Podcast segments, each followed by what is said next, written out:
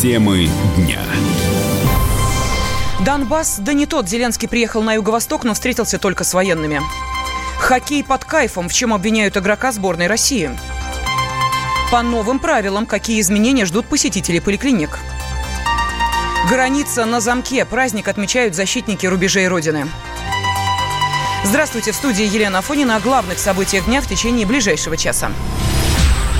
Владимир Зеленский впервые в качестве президента посетил Донбасс. Он побывал в расположении украинских военных на подконтрольной Киеву территории, а также выслушал доклад командующего силовой операцией. В своей инаугурационной речи Зеленский заявил, что его первейшая задача – прекращение боевых действий на востоке страны. И ради этого он готов принимать сложные и непопулярные решения. Но в самопровозглашенных республиках к этим заверениям относятся скептически. Из Донбасса передает наш корреспондент Никита Макаренков. Зеленский побывал на позициях украинских боевиков в станице Луганска и Счастье. Президент Украины был на посту наблюдения в блиндажах, которые находятся в 400 метрах от позиции военнослужащих Луганской Народной Республики. Как сообщается, президент Украины говорил об бытовых условиях, качестве питания и снабжением техникой. Он заверил военных, что с этим у них все будет в порядке. Впрочем, жители Донбасса не испытывали особых надежд. Наоборот, как только Зеленский заговорил о мире, здесь люди все поняли, что стоит ожидать новый виток войны. Так и случилось. Только за эти сутки в общей сложности украинской стороной стороной было выпущено больше 40 мин. Повреждены 4 дома в Александровке и Трудовских Донецкой Народной Республики. Кроме того, этой ночью украинские военные нанесли удар по Горловке. В этот раз вооруженные силы Украины сбросили гранату с беспилотника прямиком на жилой дом. Ранение получила 70-летняя хозяйка дома Вера Петровна. По неподтвержденной информации, в доме также находился ребенок. В результате взрыва он не пострадал. За эти обстрелы несет ответственность никто другой, как действующий президент Украины Владимир Зеленский. В этом убеждены жители республик Донбасса. В вопреки всему люди говорят, что такие агрессивные действия Украины лишь усиливают стремление Донбасса к России. Нескончаемые потоки людей направляются в миграционные службы и подают документы на российские паспорта. Это главная цель народа последнего времени. Никита Макаренков, Комсомольская правда, Донбасс. С мирными жителями новый президент Украины не встречался. Почему, объясняет политолог Александр Асафов. Зеленский продолжает традицию предыдущего президента, и очевидно, что Донбасс его интересует лишь как популистская фигура и как театр военных действий, где находятся в том числе и люди, которые поддерживали его на выборах, военные. Его сценарий Донбасса очевиден, он инерционный, такой же, как предыдущего президента, поэтому выслушивать от жителей жалобы на войну, на то, что украинские военные стреляют по домам мирных жителей, включая тех, кто находится на территории временного военно контролируемой Украины, конечно, не нужно. Ему нужен пропагандистский трюк и, соответственно, демонстрация поддержки военным в их кровопролитном деле, что, собственно, он и сделал. Сразу после неоднозначного визита в Донбасс Зеленский подписал не менее неоднозначный указ. Он постановил вернуть украинское гражданство Михаилу Саакашвили. Опальный политик планирует в ближайшее время вернуться в Незалежную. И еще одна новость из Киева. Там захотели сделать Керченский пролив международным. Замглавы украинского МИДа Елена Зеркаль заявила, Киев намерен добиваться присвоения проливу нового статуса. По ее мнению, это снимет вопросы правовой неопределенности, а также прекратит, цитата, спекуляции России внутренним статусом пролива. В нашем Совете Федерации ответили на планы Киева. Первый зампред комитета по международным делам Владимир Джабаров заявил, что претензии Украины неправомерны. Азовское море является внутренним морем двух государств – России и Украины. Поэтому оно не может определяться как международный. Пролив не может иметь статус международного. Это все равно, что Украина предложит сделать проливы Босфора и Дарданелла, которые принадлежат еще Турции, контролируются Турцией, дать международную юрисдикцию. Или, например, Красное море, которое разделяется между Саудовской Аравией и Египтом, и требовать из-за этого, что это международное море, поэтому надо Советский канал, чтобы тоже международным. Это полная глупость мы на нее никогда не пойдем. У нас есть конкретные договоры по Азовскому морю. Порядок прохождения этих проливов, которые ведут в Азовском море, определен соглашениями прежних лет. Ничего там менять не надо. И, и в общем-то, делать там иностранному государству нечего, откровенно говоря, в Азовском море. Потому что если они придут по приглашению украинской страны, они тоже должны получать разрешение, проходя через территориальные воды Российской Федерации. А теперь официально международно-правовой статус Азовского моря определен договором между Россией и Украиной о сотрудничестве в его использовании. Согласно этому документу, море относится к внутренним водам двух стран. МИД России неоднократно отмечал, Керченский пролив никогда не был международным в соответствии с Конвенцией ООН по международному морскому праву. 14-летний подросток устроил нападение на школу в Саратовской области. Ученик школы номер 4 города Вольска пришел на урок с коктейлем Молотова и ледорубом. Он бросил бутылку с зажигательной смесью в кабинет, а потом в коридоре ударил э, ледорубом 12-летнюю девочку. Ее с травмой головы отправили в реанимацию. Сейчас состояние ребенка врачи оценивают как средне-тяжелое. Парня задержали и возбудили уголовное дело. От коктейля Молотова серьезного возгорания не произошло, рассказал «Комсомольской правде» друг подростка. Он в несколько классов кидал. И это он там несколько бутылок кинул. Да, это он кидал. Ну, там загорелась, типа, в одном классе шторка, но не сильно, просто как бы разбились в основном. Мальчик планировал убить гораздо больше людей, о чем рассказал в своих социальных сетях. В школе. И мне жутко страшно. Очень страшно, но это надо сделать. Чтобы об они не подумали, как бы это ни получилось. Я должен. Все, всем желаю удачи. Надеюсь, Дмитрий выживет. Это мой друг. Надеюсь, все хорошо пройдет. В соцсетях пишут, что мальчик неуравновешенный, часто проявлял агрессию и состоял на учете в психоневрологическом диспансере. Его отец умер несколько лет назад. Воспитанием занимаются мама и бабушка. Парень плохо учится, играет в компьютерные игры. Родственники еще несколько дней назад заметили, что Даниил ходит с ледорубом, но подумали, что это такая игрушка. Радио «Комсомольская правда». Более сотни городов вещания и многомиллионная аудитория. Керчь 103 и 6 FM. Эм. Севастополь 107 и 7 FM. Эм. Симферополь 107 и 8 FM. Эм. Москва 97 и 2 FM. Слушаем всей страной.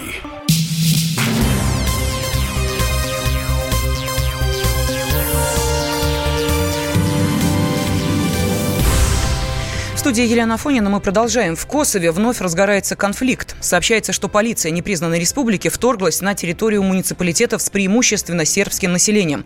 Начались столкновения. В ответ президент Сербии Александр Вучич привел армию в полную боевую готовность. Также Вучич, обращаясь к парламенту страны, сообщил, что косовская полиция задержала россиянина Михаила Краснощекова, сотрудника миссии ООН по делам временной администрации. Сейчас Краснощекова уже освободили. О возможных причинах новых волнений Елена Гуськова Пескова, специалист по Сербии из Института славяноведения Российской Академии Наук. Выступая в Скупщине перед делегатами, Александр Вучич впервые за многие годы открыто сказал, что э, вопрос Косово проигран. Сербии. Придется признавать Косово. Тяжелое решение, но придется его принять и сделать этот шаг в сторону независимости Косово. Только одно условие – нужно снизить пошлины, которые ввели албанцы на сербские товары. Э, вот это пока это единственное, что сдерживает, хотя никакой логики в страны нет. Какое отношение имеет пошлины к независимости Косово? Албанцы продолжают давить на Сербию. Они выбрали очень удобный момент. Сегодня, когда в Европарламент идут выборы, и когда им не до Косово, вот они начали такую, э, такую агрессивную политику. Желание надавить на Белград, чтобы, чтобы они как можно быстрее приняли решение о независимости Косово. Э, Сербия, в свою очередь, хоть и поставила под ружье армию, но за границы Сербии выходить не будет. Правда, албанцы уже открыто говорят, что они претендуют на юг Сербии. Албанцы смелы, потому что их поддерживают Соединенные Штаты Америки – и натовцы. Натовцы сказали, что вмешиваться в конфликт не будут. Это обычная полицейская ну, операция. Да. Сербы пойдут на уступки, или если кто-то из Евросоюза им э, пригрозит. Все, все в напряжении находится, но военным действиям перейдут вряд ли.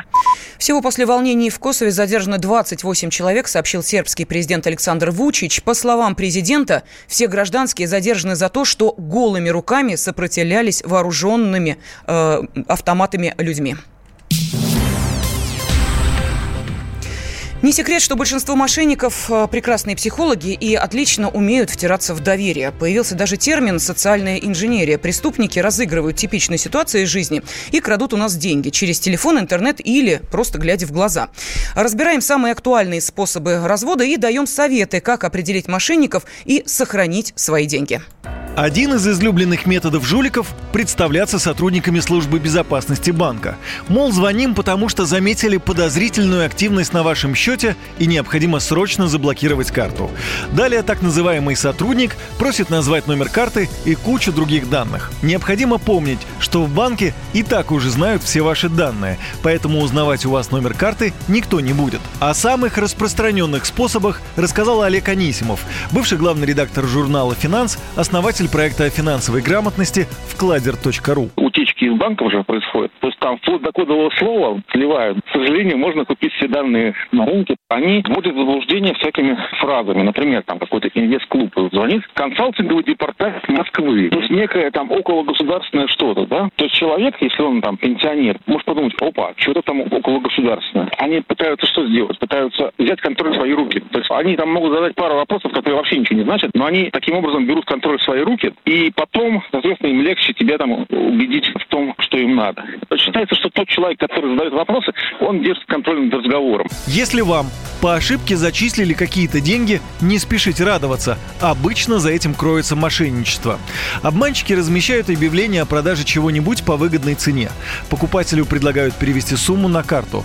Вот только карту мошенники указывают не свою, а другого человека, еще одной жертвы. Когда той приходят деньги на счет, сразу же раздается звонок. Мол, это случайно, верните, пожалуйста, и указывает уже свою карту.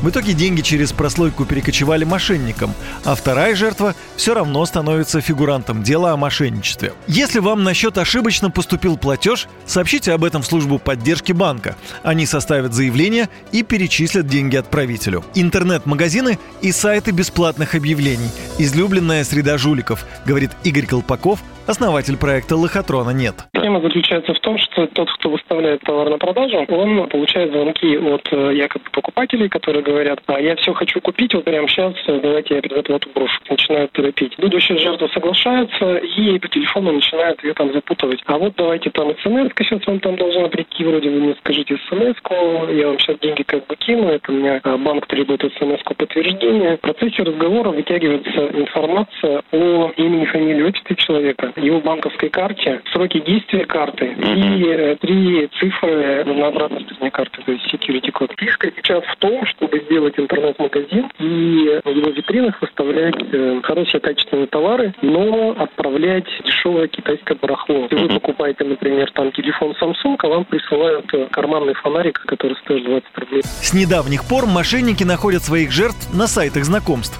Потенциальные жертвы – молодые мужчины. На красивую фотографию девушки клюют ноги. Ну а дальше – дело техники. Пара дней светских бесед, и когда жертва сама предлагает встретиться, то ему предлагают увлекательное свидание – сходить в кинотеатр на двоих. Мошенник присылает ссылку на сайт с фото шикарных кинозалов. Ценник кусается, но подъемный, не сильно дороже похода в ресторан. Но оплатить можно только по карте. После транзакции Дон Жуану ни девушки, ни денег не видать. Помните, что у всех легально действующих компаний на сайте есть не только форма обратной связи электронная почта, но и городской телефон. По возможности не совершайте покупки на незнакомых сайтах. И не поленитесь позвонить в службу поддержки и разузнать детали. Юрий Кораблев, Радио «Комсомольская правда». Радио «Комсомольская правда». Более сотни городов вещания и многомиллионная аудитория. Хабаровск 88 и 3 FM. Эм. Челябинск 95 и 3 FM. Эм. Барнаул 106 и 8 FM. Эм. Москва 97 и 2 FM. Слушаем всей страной.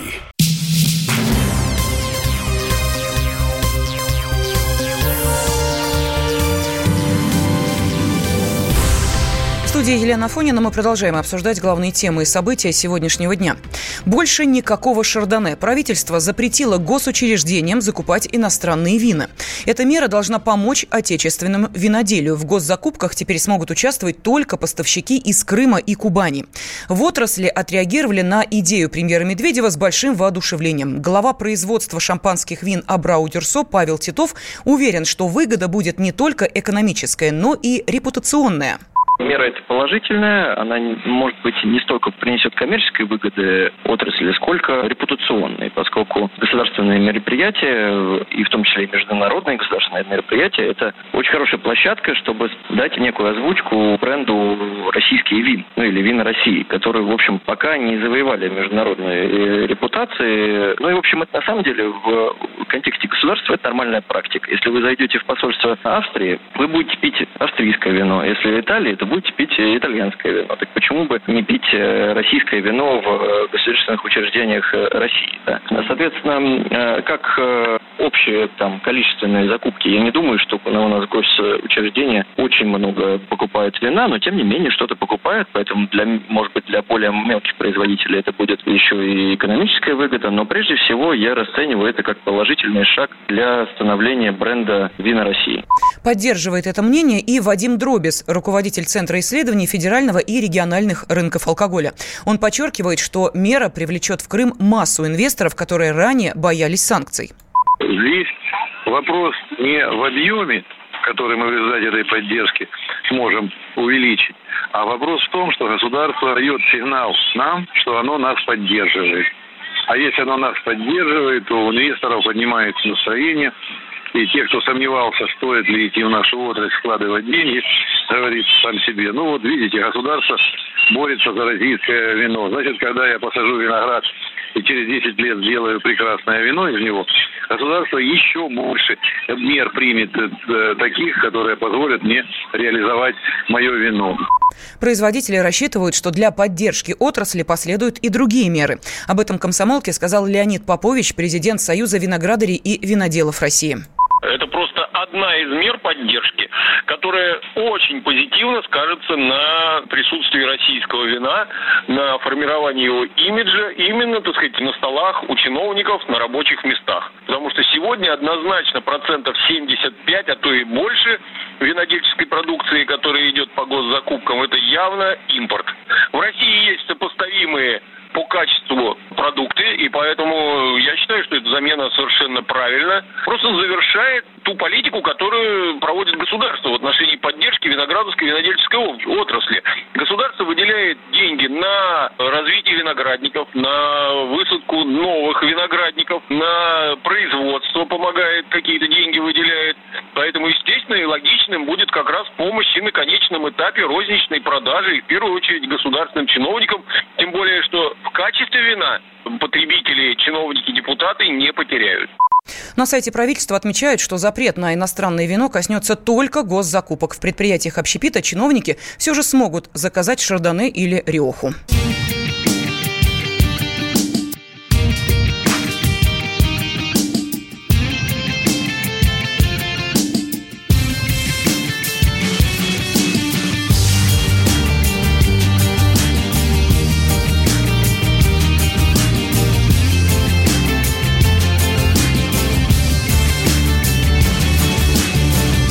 По городу шагает босиком. Девушке дорогу уступает светофор. Сверху улыбается воздушный постовой Девушка в ответ ему кивает головой. А где-нибудь за городом идет весенний лед. Девушке навстречу расступается народ.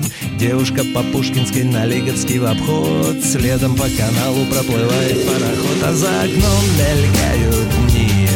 Они как взлетные огни Одни заметны с высоты, другие вовсе не видны. А на дворе цветет весна, она в кого-то влюблена. А этот кто-то за окном сидит и видит день за днем как девушка по городу шагает босиком По скверам и по улицам порхает мотыльком. Девушка ныряет через арку напролет Солнце пригревает сердце девушки Поет, как за окном мелькают дни. Они как птицы далеки Одни витают в облаках, другие вовсе не видны. А на дворе цветет весна, она в кого-то влюблена а этот кто-то за окном Сидит и видит день за днем. Как за окном мелькают дни Они как птицы далеки. Одни витают в облаках другие вовсе не видны. А на дворе цветет весна Она в кого-то влюблена. А этот кто-то за окном Сидит и видит день за днем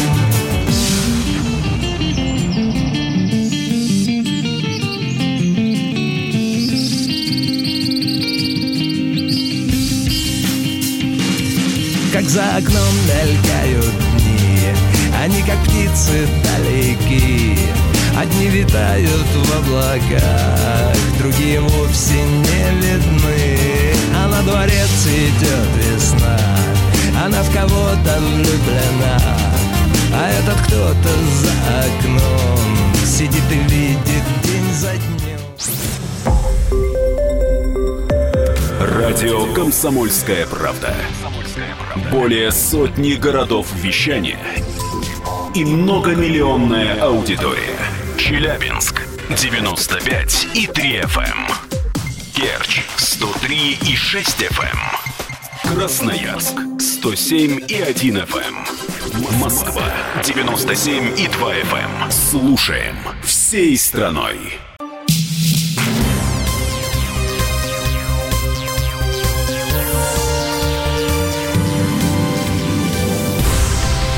Студии Елена Фонина мы продолжаем. В школах уже прошли последние звонки, и дети вовсю готовятся к каникулам. А вот у министров, напротив, начинается горячая пора. В правительстве идет подготовка к новому учебному году. В сентябре в программе может появиться новый предмет – здоровый образ жизни. С идеей выступила министр здравоохранения Вероника Скворцова. Она пояснила, что детей в возрасте от 3 до 6 лет будут обучать личной гигиене. В более взрослом возрасте школьников будут учить, как регулировать состояние своего здоровья. А учеников старших классов будут обучать навыкам оказания первой медицинской помощи. Обозреватель комсомолки Александр Милкус к введению нового предмета относится скептически. Но на самом деле никакой новый предмет в школах не появится. Есть определенное количество предметов, и в ближайшие годы, насколько я знаю, никаких дополнительных предметов в учебном расписании не планируется, оно и так у нас забито под завязку. При этом я не очень понимаю, зачем нужно придумывать новый предмет, когда есть у нас ОБЖ, есть биология, есть физкультура. Э, во время этих предметов совершенно спокойно можно и преподается все, что нужно для здоровья, сбережения здоровья и вообще э, по, по поводу здорового образа жизни. Я думаю, что это просто вот желание многих политиков и чиновников как-то проявить себя всегда э, проще проявить себя, придумав новый предмет для школы. Я на своей памяти знаю, что там таких предметов уже предлагалось штук 20. От финансовой грамотности до уроков бадминтона и так далее. Так что я думаю, что родителям и учителям можно не волноваться, никаких новых предметов в обозримом будущем в школьной программе не будет. Минздрав рассчитывает внедрить новые программы и предметы уже в будущем году. Кроме того, совместно с Министерством культуры планируется создание новых фильмов, которые будут пропагандировать здоровый образ жизни.